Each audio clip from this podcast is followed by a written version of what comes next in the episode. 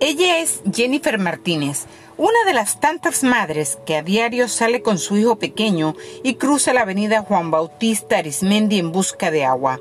Lamenta que a pesar de padecer una enfermedad pulmonar, tenga que vivir bajo estas condiciones en medio de la pandemia del coronavirus.